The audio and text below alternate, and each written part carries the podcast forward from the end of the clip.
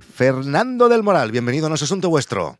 Hola Víctor, ¿qué tal? Pues muchísimas gracias. Tenía muchísimas ganas de volver a charlar aquí contigo.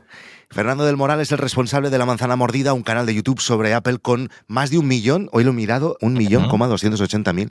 Y en No es Asunto Vuestro nos habla del negocio de la creación de contenidos y de los pasos que va dando para hacer crecer un proyecto como el suyo. Publicas cinco vídeos a la semana o incluso más. Nosotros en cinco días publicamos casi diez vídeos, ¿no? Pero cuando no hay mucha cosa, entre tres o cuatro vídeos y luego en semanas donde hay mucha información, pues cinco como máximo. No Porque más. tú, tú si un mes haces 10 vídeos menos, en lo que facturas se nota un montón. Al final, los vídeos que publico no me dan tantos ingresos como los que ya me dan los publicados en el pasado, ¿no? Este mes he estado publicando un montón de vídeos, aprovechando la conferencia de desarrolladores. En general han funcionado todos bastante bien. En cambio, la analítica de YouTube está hacia abajo. Y eso es porque a lo mejor un vídeo que hace un mes estaba súper viralizado, el algoritmo de YouTube lo ha frenado en seco, no lo recomienda, y esto afecta luego a la media general de visitas de ese mes. Da igual que a lo mejor yo publique tres o cuatro, que al final, Sí, sí. cuando tienes un canal con tantos vídeos atrás, realmente lo que te sostiene un poco las visualizaciones y los ingresos son los vídeos pasados y no tanto los nuevos. Salvo ¿Cómo crees que puede cambiar este nuevo producto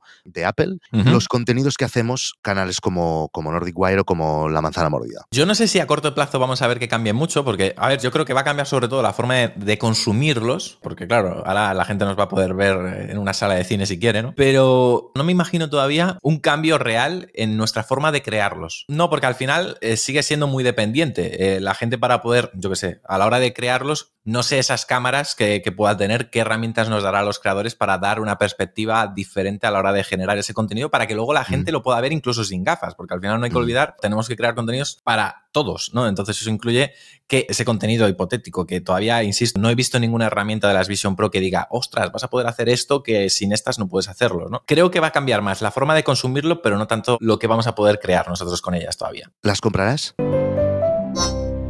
Escucha todo el episodio y el resto de contenidos premium dándote de alta en nosasuntovuestro.com.